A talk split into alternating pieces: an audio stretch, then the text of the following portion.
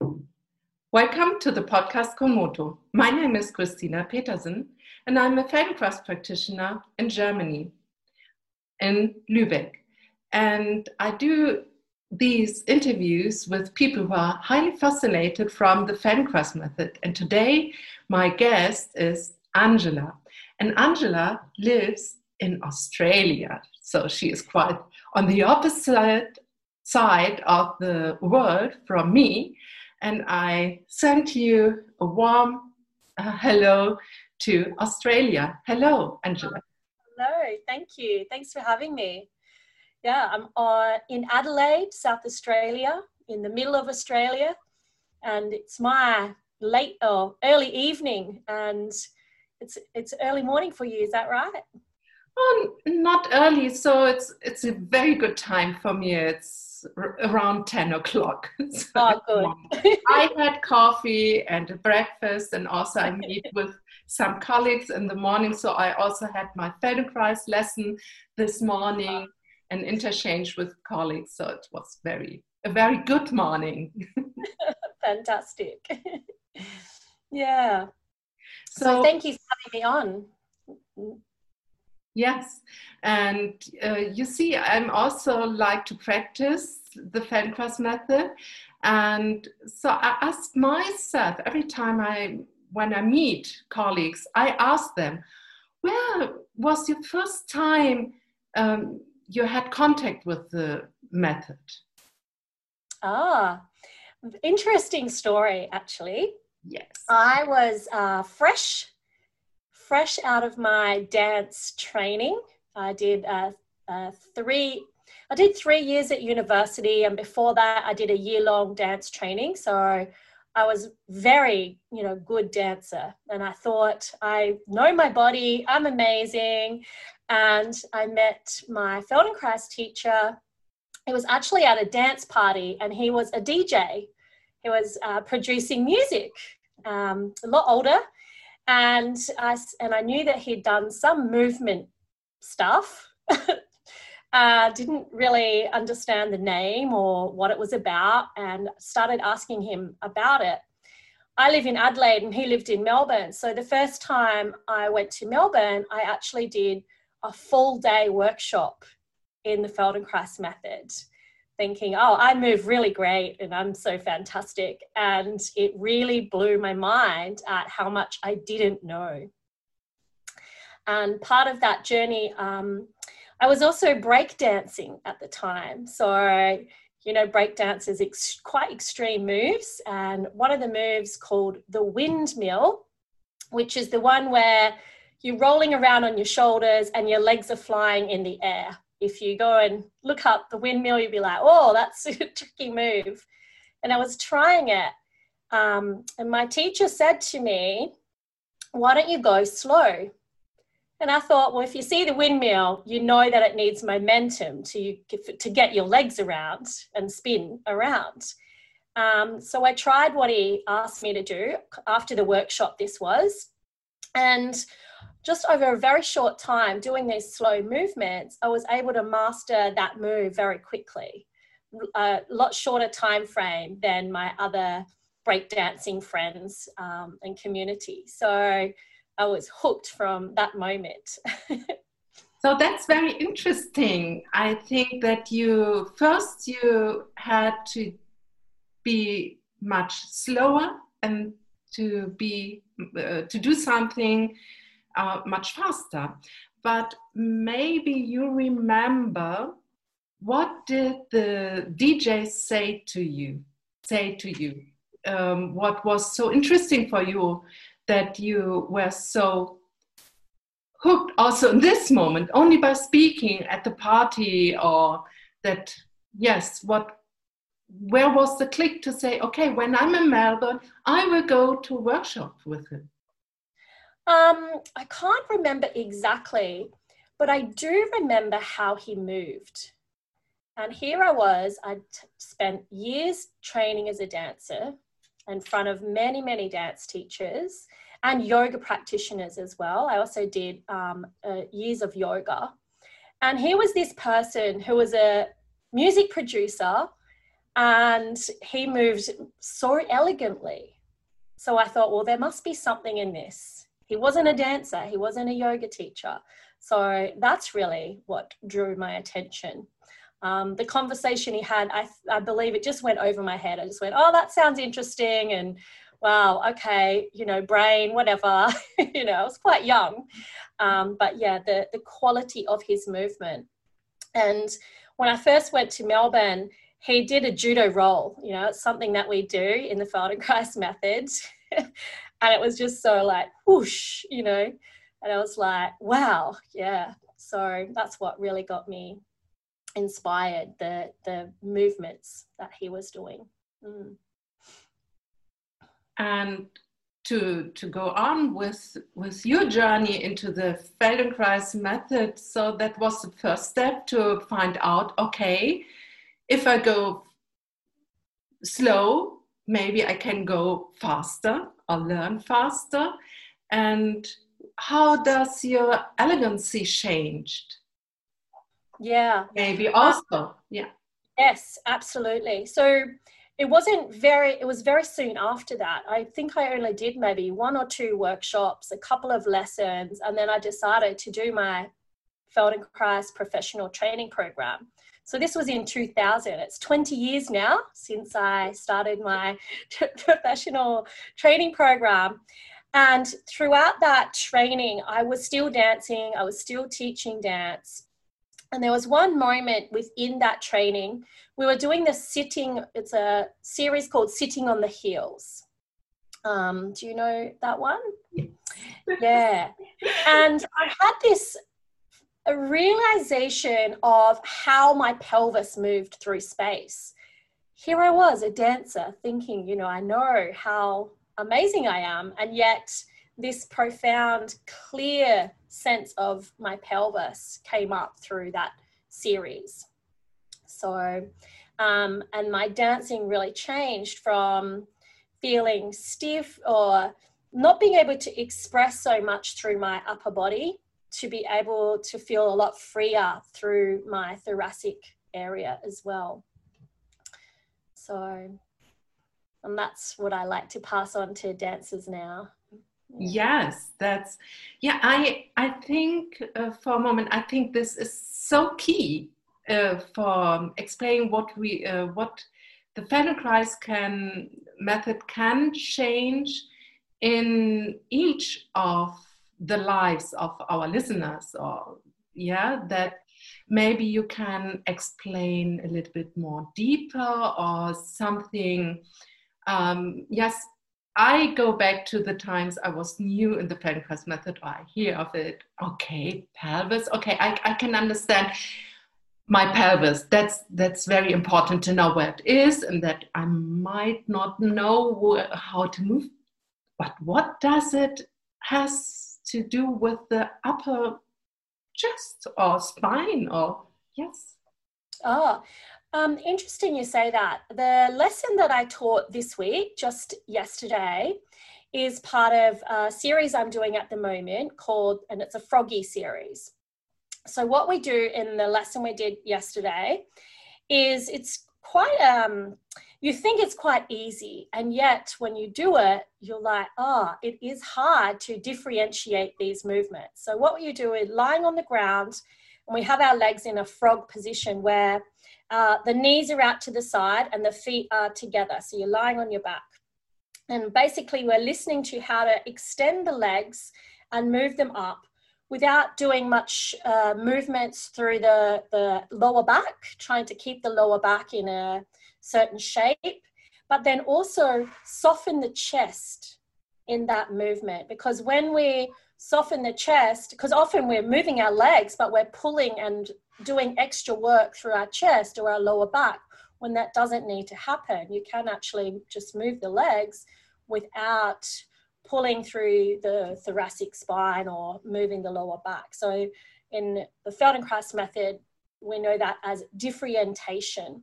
And it was an interesting um, conversation I had with my students after that because some of them found that really quite difficult to be able to move their legs and not have anything happen in the upper body. So um, that's where it comes into just being able to hold the pelvis, move the legs, and not have much go on through the upper body. Mm. Yes, it's I some now today for me it's so obvious and it's not only obvious because it's like clear like if you have a domino effect that you move something and everything is connected in our skeleton. So it's not piece by piece and you can push only a button. So if something moves something uh, there's an effect on it. Yes. today it's it's also felt but um, oh no I lost a bit my red thread, but I think it's not so important. I start again and the people can come with me. It's that everything is um, connected. And if mm. we think of ourselves, it's not connected, we move like this. And this mm. causes so many problems because then we have movements which are not uh, coming together. It's like to build a bridge from there to there, and uh, they can't connect, and the the cars will falling down if they want to go over this and yeah. this force falls mm. into our body and does also something like hurting yourself or that you age earlier that's mm. also a key point i think what do you mean mm. what do i mean yeah uh, do you agree or you think oh absolutely yes i agree um, but in using differentiation, then what happens is everything moves with a better quality because instead of uh, employing muscles that don't need to work for the task at hand, they know they can they don't need to tense or tighten or um, activate. So therefore, you have a more fluid movement. It's fascinating when you come to realize this and um, and what we do what we call that is parasitic action. When a muscle is activated and it doesn't need to activate. Yes yeah.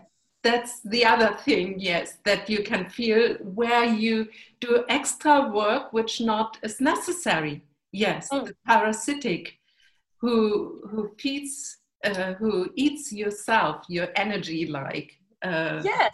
yes it is like this and the result, we move more fluidly, we have more energy at the end of the day. I mean, who doesn't want to have more energy to, you know, do the things that we love to do at the end of the day and not be so tired or lethargic because we've been using all this extra effort with our bodies.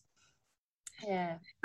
okay, I, I see the steps in this conversation. First, you were hooked by the quality of the movements of the man then you saw okay slow is something what will help me. In the first thing then uh, easier more elegant.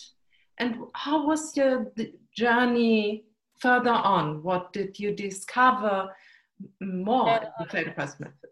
Oh i'm glad you asked because the other part to my story in feldenkrais is coming to realize the effects on anxiety and um, the effects of, um, you know, I, I was, um, my last born son was six years ago. He's a gorgeous little sparky six year old now. Um, but I was going through quite a challenging time during the birth of when I was pregnant with him. And I was sent to a relaxation class I thought, great, you know, I could do some relaxation and get more in touch with my body, in touch with um, how I, and we're doing this breathing lesson in the class. And they were asking me to listen to the sounds inside the room, the sounds outside the room. And I was thinking to myself, actually, I know other lessons that can take me deeper into how to breathe better, that may give me more of a sense of what's going on with my breath. And that's when I rediscovered the breathing lessons of the Feldenkrais method. So I came to the method to improve my dance, but during that time, I came more aware of the more subtle classes or lessons, the group lessons we have in our method that helps lower those stress levels, helps deal with the psycho- psychological, you know, chatter that may happen with some people.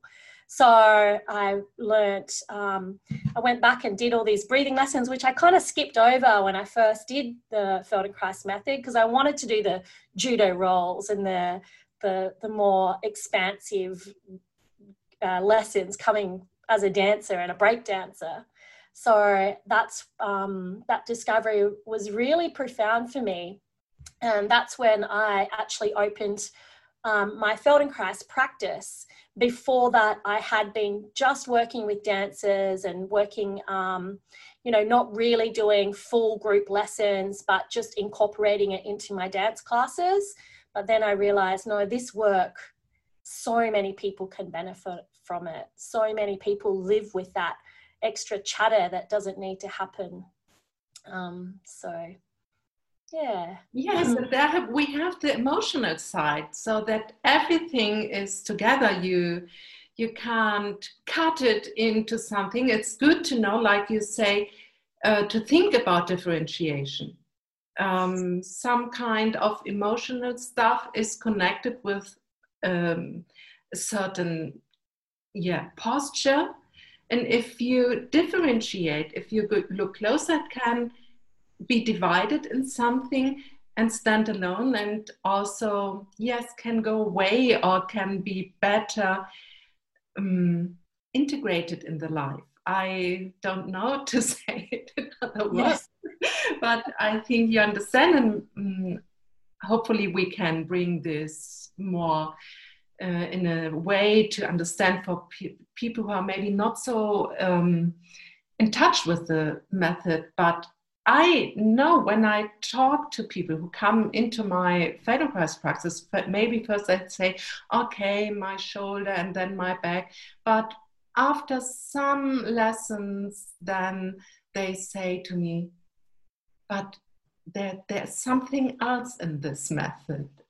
Yes, I, yeah, recently I had a client, she, she is a person who rides a lot and her horse isn't so good at the moment and she has to work a lot with it. And then she said, I, I was on my horse and suddenly I said very good on it and we had a good connection. And then something else was so clear for her what she um, what she has to cite in her life, I would say. She didn't tell me what, but she looked in my eyes and she was happy because she found the solution in mm-hmm. herself by being able to sense herself more and then with her so beloved horse also yeah. this uh, combination so it was a key moment for me as a teacher that i didn't had to uh, i didn't have to talk so much uh, with her about it but it the the method does this that everything is combined and yes mm. finds a way to move on.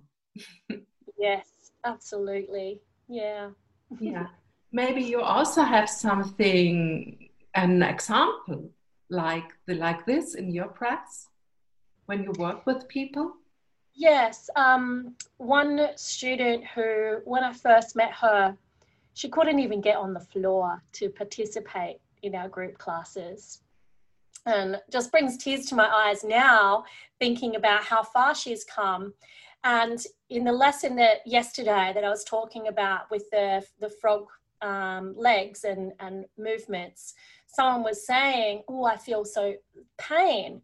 And she's like um, yeah i've discovered that if i get that kind of sense of pain because she's lived for years in chronic pain she just talks to herself she tells herself that she's safe, that she's comfortable, that it's okay. Her body can move like this. And she explained how she was out walking and she slipped or stumbled and felt the pain come up through her ankle, through her knee, through her hip, up to her shoulder. And she's like, No, no, I'm not going there. That's okay. Just breathe through it, just move through it. So it was lovely to hear her talk about being able to switch instantly when something like that happened to her. Mm. Yes, and it combines this that they do something and that you are in a state where you move, where you are in your own space of experience yourself. And that is what I think we do. We give a space to explore throughout movement. And that's so interesting. But yeah, I like to say, and I believe many practitioners will say this we're just guides. We're guides. We're not. Um, pushing this on anybody. We're not facilitating, we're just guiding them to their own experience of themselves. So. And Angela, I know you you said something about of coming only working with dancers because I think you I I assume that you are like very good if you can say it like this and it because you you know what they need or because you you feel this so much but you brightened your audience i would say that yes. you yourself to other people but how was your journey going on after dances or... yeah oh no after dancers and then that you open your praxis more to people for the who are not dancers yes. after the experience with your son. What came yes. next? Um, well, uh, in opening my practice, I decided to use online um, t- technology to spread the message of my work and Feldenkrais in general. And so I started using Facebook advertising, email marketing, live video and that really is how i've built my practice using these this technology and how i have a following an international following and international students and it was during one of my campaigns as we say in the online business i was um, sharing about my classes another feldenkrais practitioner said angela this looks amazing how do you do it and so I thought to myself, well, you know, I do really love teaching and, and I love working out how all this technology fits together and the strategy behind sharing a message online. So I thought I'll start teaching others. Funny thing is, that teacher has never come to work with me.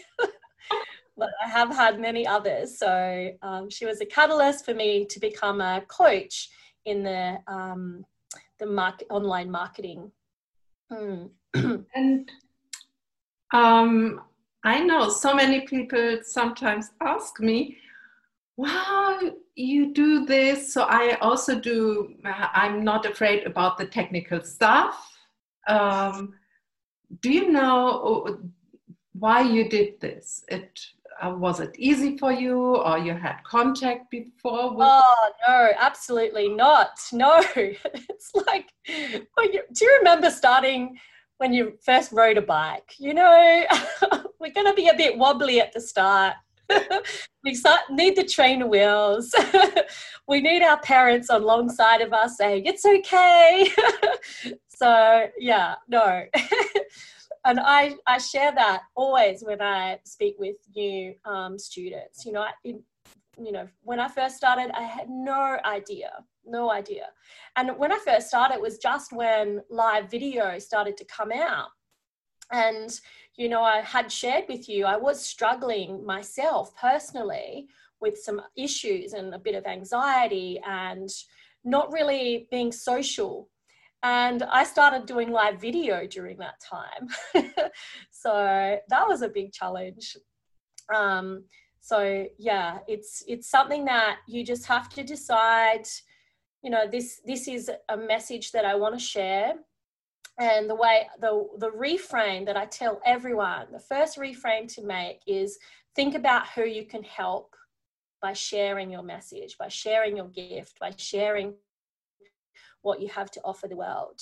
Don't leave it about you that, oh, I'm scared, I don't know what to do, or it might break. it's not going to break, you know. So, and it's not like a book where it's written in stone. There is the delete button. so, yeah, yeah, that's so good. I that's again a point I think. Can you repeat? also for me, but maybe it's also time to share how I came up with this podcast. It was an overnight idea to do this. And so I started and really at the beginning it was like yeah I, I can't say it was really like learning to ride a bike and you had this nice image of the parents are standing beside yes you're doing good and try again and oh you fall down and they yes they do the emotional caring for um, for you at the beginning what parents hopefully do and so many parents do just a good job. And if not um, or they now i'm grown up it's not they, their job anymore to stand beside me and to say you're doing good christina and this or it's my own job it's and that was also key for me when i started with this and i was it was overwhelming to find out about all the thing what to do to have a podcast online and this all. But it was really like step by step what you learn with the feldenkrais method and to have this inner um, uh, conversation it's okay. And i publish and sometimes i think oh can i publish the first um, podcast and i want to say please hear the, the the first podcast and you will smile. But every time when i hear them again i think okay it's like the time but it was worth to do it and to hear it again. Also the old ones it's so interesting especially the ones in english or spanish the person spanish if you can um, understand a little bit of spanish it was so hard for me. But it was so important that they are out, that they are. And the Spanish people, they were perfect in the language, so it wasn't so important. So I would say, please do the things and do it in steps, and that's really amazing. Yeah, do it in steps. That's what we are talking about before we we discussed.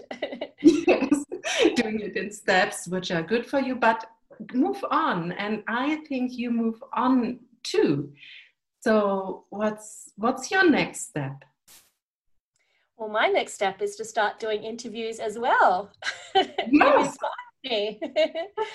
um, i'm going to start uh, interviewing people in complementary feldenkrais um, yeah methods complementary to our method so um, alexander um, yoga therapy, Hanna somatics, um, yeah, all types of yoga, and yeah, get a sense of their own experience of their work and and talk about how they're complementary and can work together.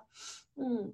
That's really cool. I like this idea that there's more uh, out and about this and information and also about other methods that this is so interesting how we can yes come together. And but we have all in the background the same mm, yes more idea to to have a combination of everything not a single thing i think. But we are specialized in one thing to the other thing oh so that's so interesting i didn't know this before so wow cool I'm doing it the opposite way around to you. I'm not going to do, I may do the podcast later, but to begin with, it will be video interviews. So the opposite you, because I'm used to video.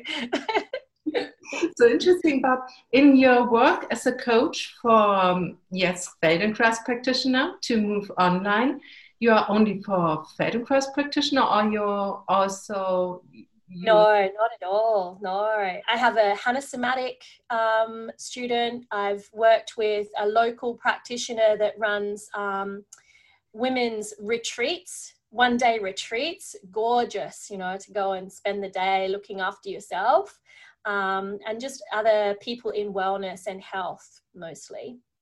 Yeah. So my coaching usually it's a 12 week um, intensive program but my idea is to keep everyone together and become a community of um, like-minded uh, individuals that that really want to show up and share their message with the world and discover how to do that in the best way the most the way that's going to land um, on the ears that need to hear about what they have to offer so and that's always a work in progress i'm still learning and as I learn, I share with my community. So that's yeah. great. I like this. And um, yes, but you you took my question because I think you gave already the answer. What is key? What can you say to people who want to have uh, yes a praxis or uh, that the what they do flourish more? For online or online? Yes, online. Yes.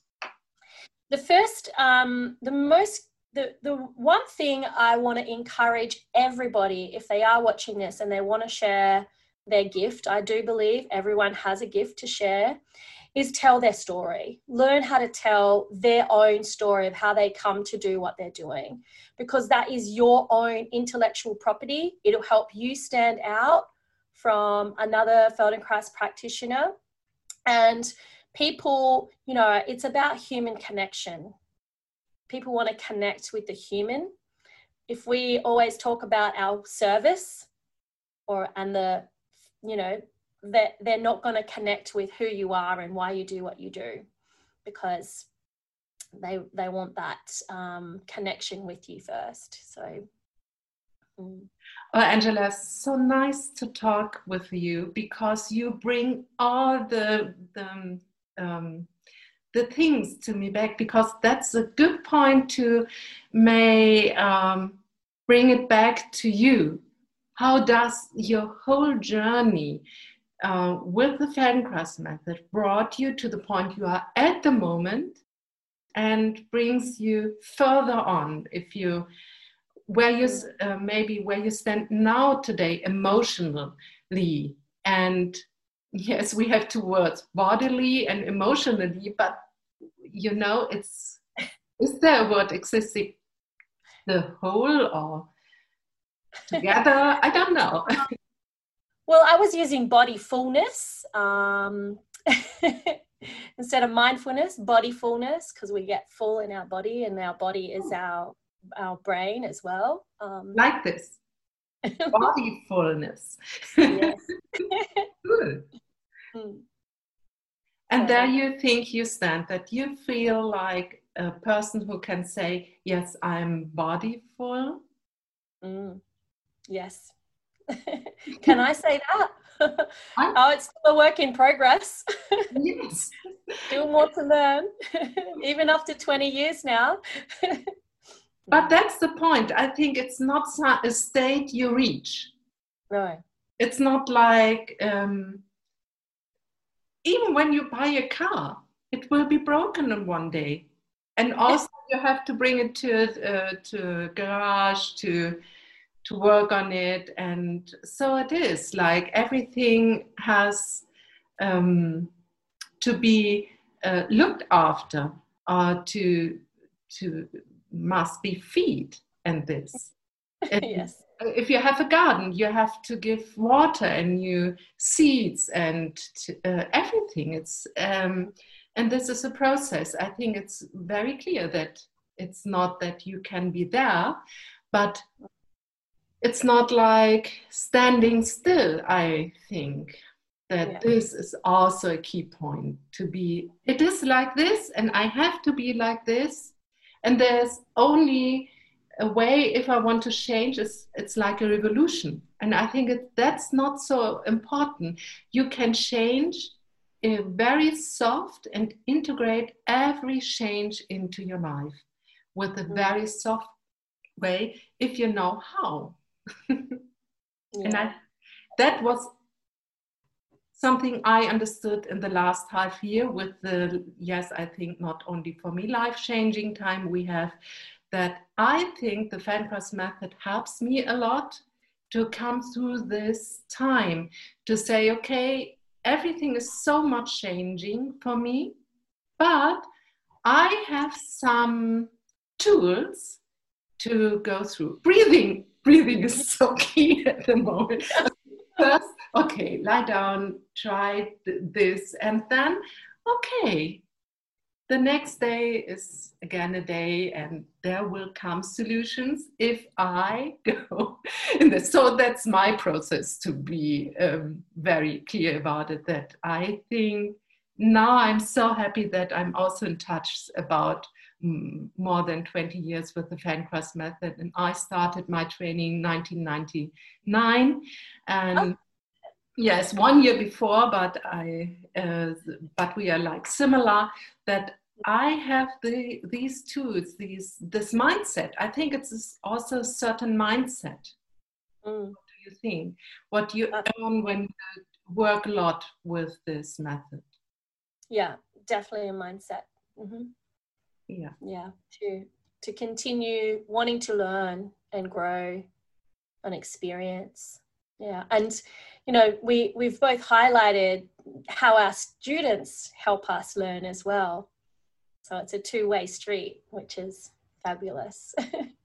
nice you bring this up that the students also help us to learn. Um, do you have another example about this, or can you explain more closely what you mean by this?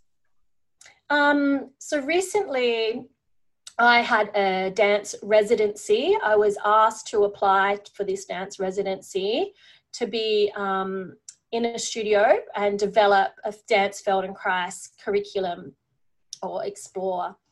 And it was um, I was going to run a workshop, but unfortunately with COVID, I wasn't. Um, I didn't have enough time to know that if we were going to run the workshop. Anyway, I got to work with one dancer in particular, who um, she was very young, and she walked in the studio and had never done Feldenkrais before and she was 19 years old and already had hip surgery. So she was at the start of her journey.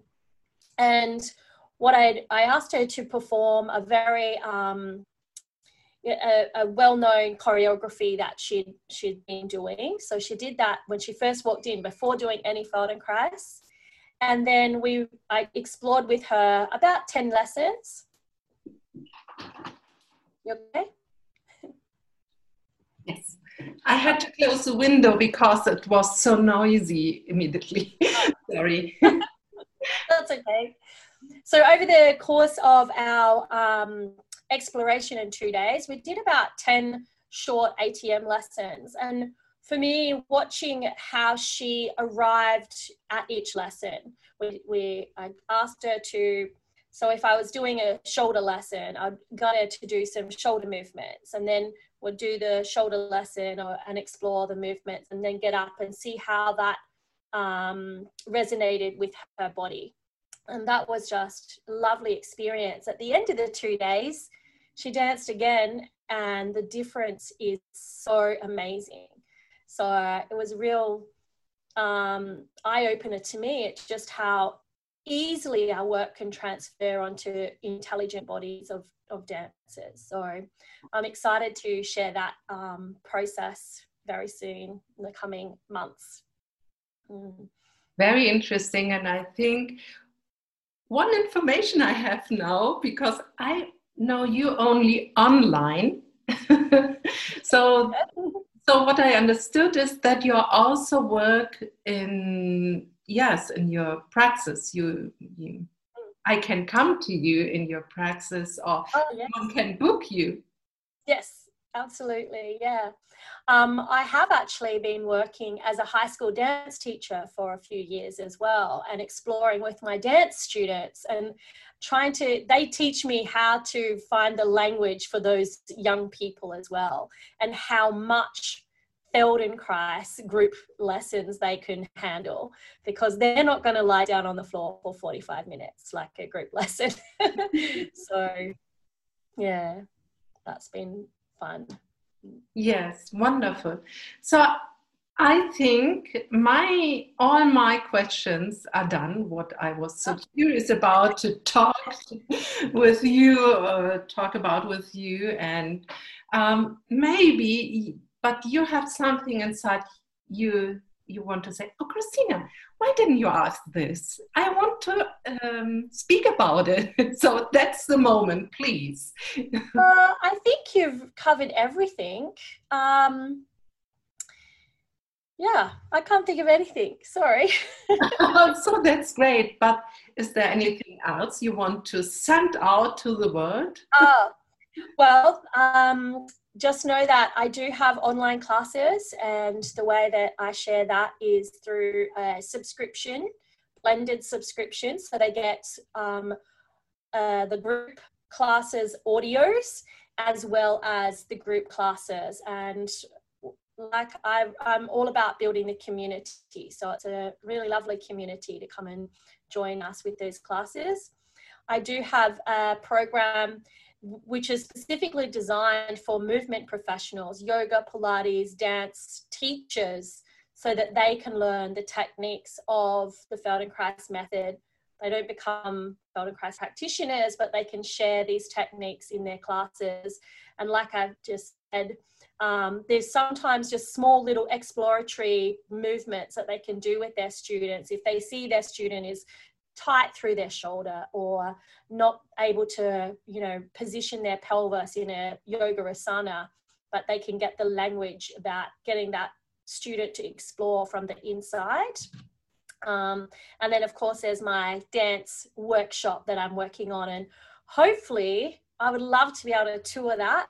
Um, not just in Adelaide, but across Australia and across the world. So we'll see where that takes me in the next few years to take that um, Feldenkrais dance exploration to everyone live when we're yeah. allowed to travel again.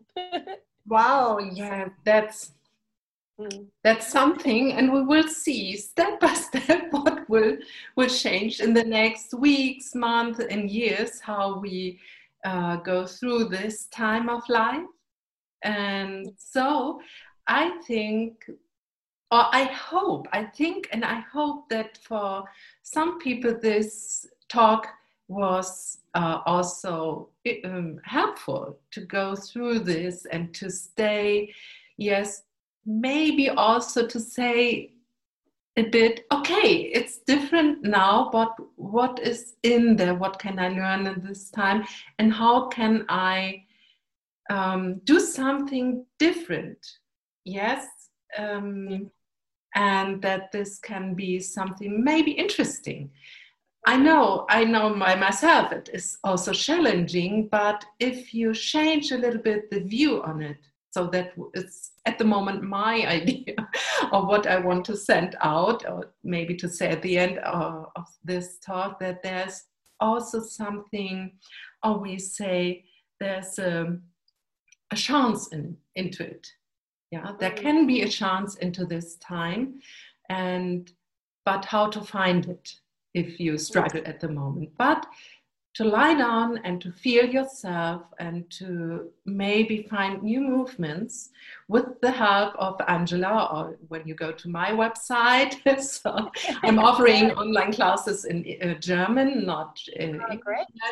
Uh, so, but this is so um, yes, that's that's that can be a way to go through this time and to have new ideas. Not that someone says to you, you have to do this, but that you lie down and you feel yourself, and then I'm so sure you will find your way by yourself. You will have new ideas of where's the other door to open. Mm. There are so many doors in the yeah. world, but yeah to go forward we can't we need to i like but what you're saying there to move forward through this we do need to have different coping mechanisms and and and breathe, you know learn to breathe breathe deeply.